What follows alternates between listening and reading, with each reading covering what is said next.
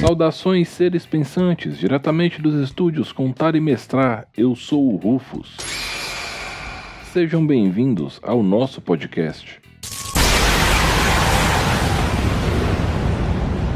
Podcast de hoje é um oferecimento super especial dos nossos apoiadores do Catarse, da hamburgueria Tom Artesanais, da Tribo Arquearia e do Sebo do Anderson.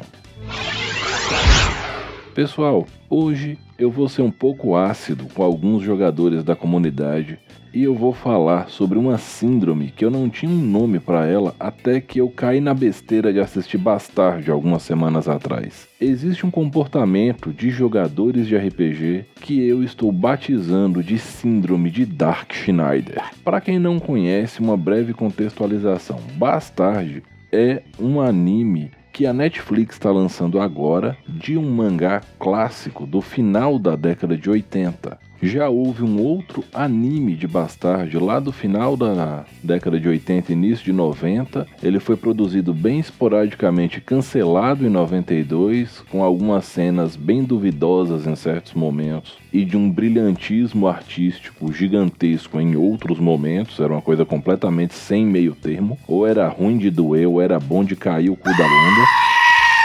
Para.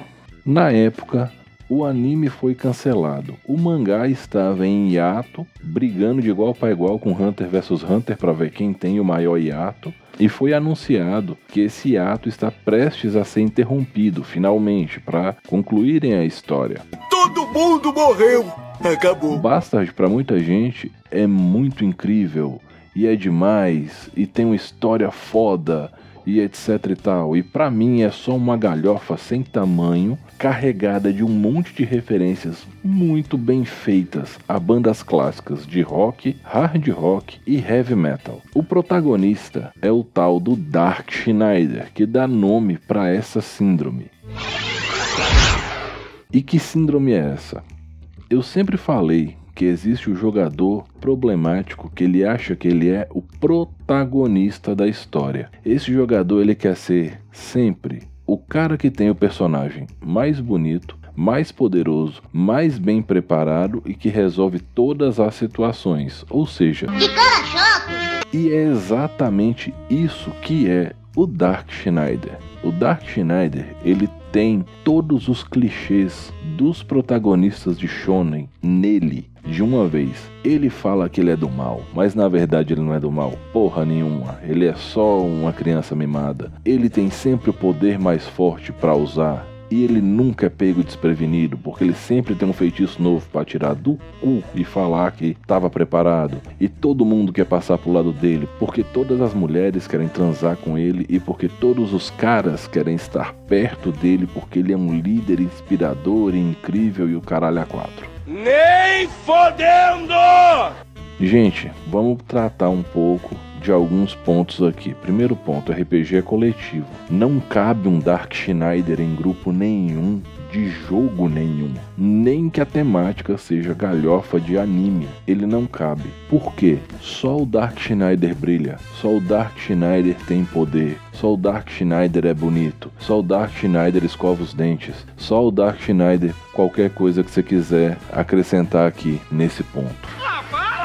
É uma postura muito individualista. É algo que só faz sentido em histórias voltadas para um único personagem. Talvez, se você for um autor de aventura solo e você quiser fazer um personagem tipo Dark Schneider, vai funcionar. Porque é uma aventura solo, né? Caralho. E sim, isso me irrita. Porque Dark Schneider é o tipo de personagem utilizado como referência por jogadores que não querem dividir a atenção e nem ser desafiados pelo jogo. Eles querem sempre apresentar a solução mágica, de preferência com um combo de 5 milhões de dano para matar aquele boss final da aventura e mostrar pro mestre que ele é um bosta e que quem manja mesmo é ele, porque esses jogadores, eles não jogam RPG em geral Existem algumas exceções de gente que é só retardada por falta de instrução mesmo, sabe? Mas via de regra,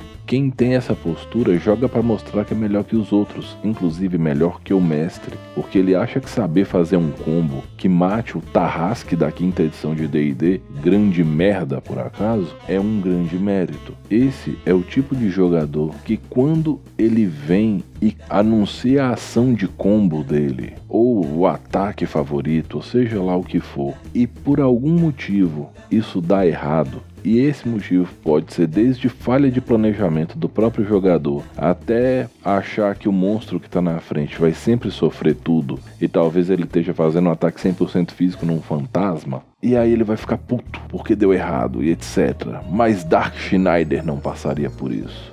Sabe, isso parece muito com as discussões que eu tinha com meu filho, quando ele não aceitava que o personagem dele não podia fazer tudo que todas as classes fazem, que ele não poderia cumprir todos os papéis de um jogo sozinho, por N motivos, desde limitação de regras até uma questão de não privar os outros amigos da diversão. Eu tenho essa discussão com a minha filha recentemente, na construção de um personagem que eu tô ajudando ela. E eu sempre converso isso com todos os meus players. Você não joga sozinho, você não brilha sozinho e você não é capaz de prever 100% das situações que existem na probabilidade do jogo. Cada cabeça tem um universo próprio e só isso já mina em chibilhões por cento a sua chance de prever tudo que o mestre pode propor para você você. E isso eu tô levando em conta aventuras mais simples no quesito fazer combo, batalhar e ser feliz. Se a gente partir para umas esferas de uns jogos mais mentais e menos combativos, coisas como Cult, Call of Tulu,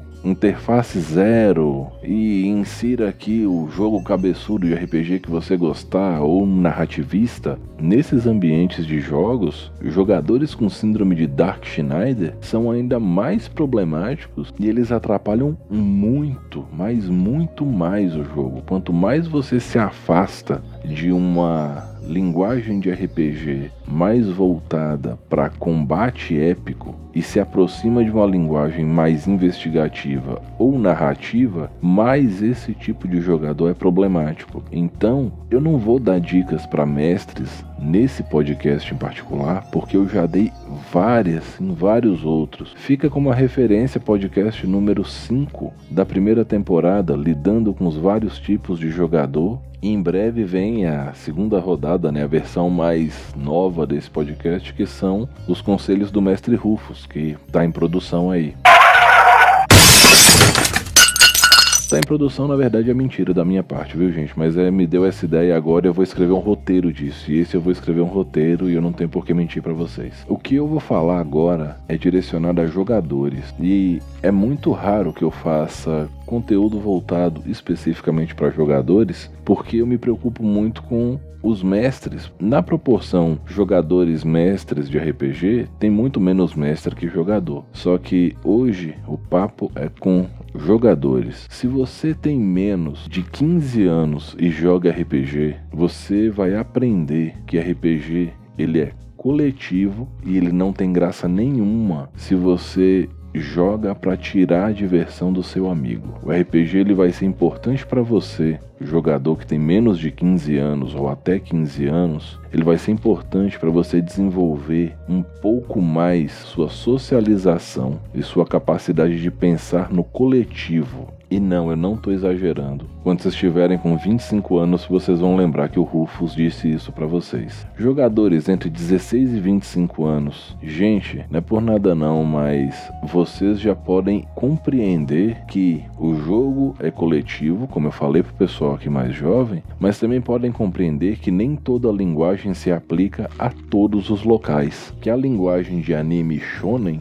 não vai funcionar ipsis literis dentro da turma da Mônica clássica e nem vai funcionar dentro de um filme clássico de samurai, se a gente quiser ficar só no âmbito de cultura japonesa ou do teatro kabuki. Então por que que vocês querem que a linguagem de shonen funcione em outras mídias de outras culturas com outros valores do mesmo jeito. Não é divertido recriar o seu protagonista favorito favorito, e não importa se é de shonen ou se é de herói ou do que for, em todos os estilos existentes. Por mais que a galera curta falar como criar o Cavaleiro da Lua, como criar o Doutor Estranho, como criar o Homem de Ferro, como criar Gil do Lanches, como criar a tia do picolé, Zé das tapioca. Gente, deixa de ser sem criatividade. Isso é criação de outra pessoa. Vai criar o seu personagem. Pegue uma ideia como uma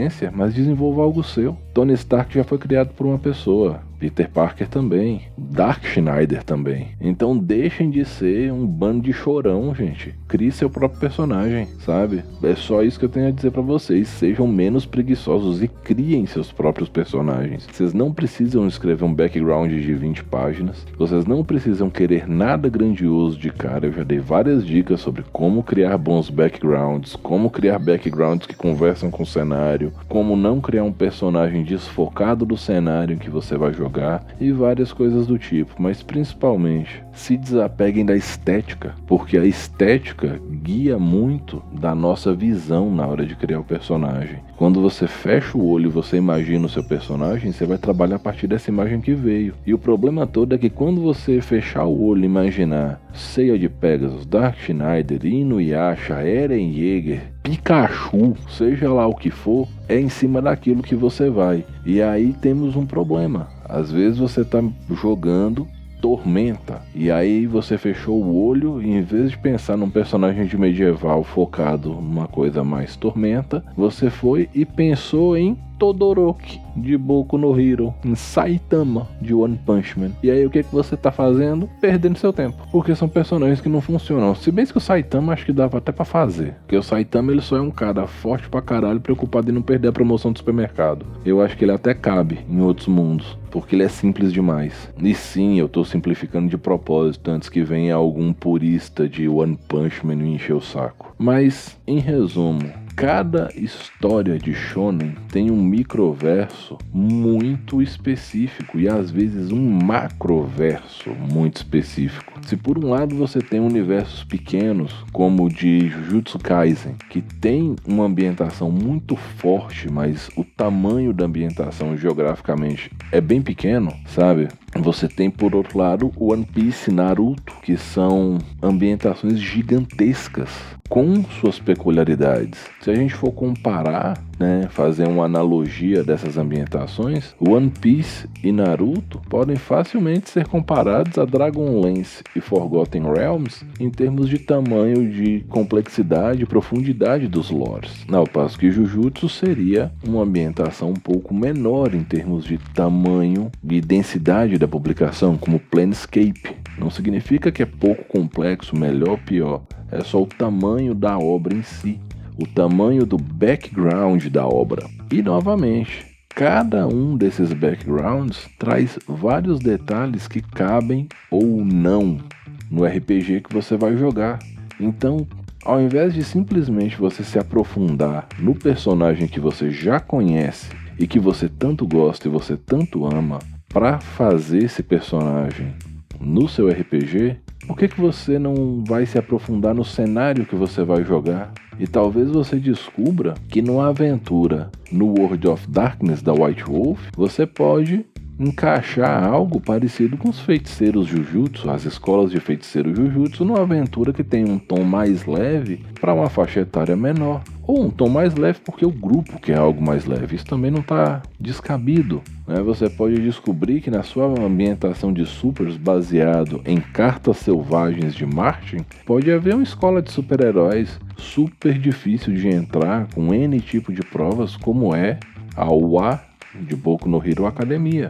Não vai ser igual, mas você consegue trazer um pouco desse feeling e desenvolver algo que seja satisfatório para você como jogador, mas que não seja agressivo ou desfocado ou desalinhado do cenário que você vai jogar. Ah, agora eu entendi! Agora eu saquei! Agora todas as peças se encaixaram! E eu nem sei mais uh, para quem eu tô falando. Eu acho que eu tava falando pra faixa etária de 16 a 25 anos. Só que esse conselho ele acaba se aplicando para todo mundo, mas acho que para vocês, nesse momento da vida, é a hora que vocês podem aprender isso com mais facilidade. E para vocês, jogadores que têm mais de 25 anos, principalmente para vocês que têm a minha idade ou mais, né? Eu tô com 39, e vocês ainda têm complexo de Dark Schneider, eu só digo uma coisa: criem vergonha nessa cara de vocês e criem maturidade. É só isso que eu tenho para dizer. Se tá muito ruim de você entender isso, procure um psicólogo. Porque na moral, se você já é uma pessoa que tá enveredando ali dos 40 adentro e você ainda não aprendeu que o RPG é uma coisa coletiva, para todo mundo se divertir e que você não é o dono da bola do jogo e que se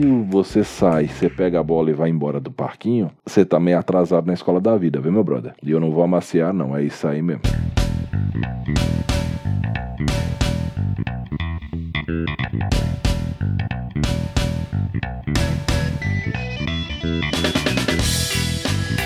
Bom, pessoal, esse é meu desabafo. Isso foi mais um desabafo de uma coisa que estava engasgada comigo sobre postura de certos jogadores. Mas eu acho que isso pode ser muito útil para alguns mestres e principalmente para muitos jogadores. Então eu agradeço a vocês pela audiência, pela paciência. Lembrando que isso é minha opinião, vocês não são obrigados a concordar comigo. E que se vocês concordam, discordam, me mandem mensagens no contaimestrar.gmail.com, lá no Instagram, no direct no Anchor, sinal de fumaça, só não vale contato telepático. Lembrando que esse podcast é um oferecimento super especial dos nossos apoiadores do Catarse, catarse.me barra Com apoios a partir de R$ reais, vocês me ajudam a manter viva essa missão de descomplicar o RPG e mostrar para todo mundo que mestrar não é difícil. Esse podcast é um oferecimento dos nossos parceiros, a Tribo Arquearia, onde o meu amigo Ramoim vai te ensinar a ser um Legolas moderno com toda a segurança, técnica e critério que você pode esperar de uma aula de arqueria do século 21. Ele está em Porto Alegre, na Arena Geral de Santana, Avenida Bento Gonçalves 1313 e aulas por videoconferência pelo Instagram, arroba a Tribo Arquearia. Esse podcast é um oferecimento da hamburgueria Tom Artesanais, lá de Montes Claros, onde o meu amigo Júnior vai servir para você o melhor hambúrguer do norte de Minas. Só vai lá no Instagram deles, arroba Tom Artesanais e veja não vou nem falar mais nada, não. Eu fico até sem palavras. Por último, mas não menos importante, esse podcast é um oferecimento super especial do Sebo do Anderson, arroba Nerdpoesia no Instagram e ele também tá na Shopee. O cara tem muita coisa massa de quadrinhos, principalmente formatinhos e coisas do tipo. Para quem é nostálgico daquela era da editora Abril, formatinhos, essas coisas todas. Além disso, tem mangás e tem acessórios, chaveiro, plaquinha, saquinhos de proteção para o seu mangá, para o seu quadrinho. Entre em contato, o Anderson é um cara muito foda, muito legal, é um querido. Então, sua próxima leitura está te esperando lá. Como eu sempre digo no final, pessoal, respeitem-se, divirtam-se, dividam o lanche. A pandemia tá aí, insiste em não acabar, então máscara, álcool gel, distanciamento sempre que der, vacinação, vacinem suas crianças, por favor. Mais uma vez, respeitem-se, divirtam-se. Eu sou o Rufus. Esse é o podcast do Contar e Mestrar. Um grande abraço e até a próxima. E se vier pra minha mesa com síndrome de Darth Schneider, eu mato todos os personagens de vocês.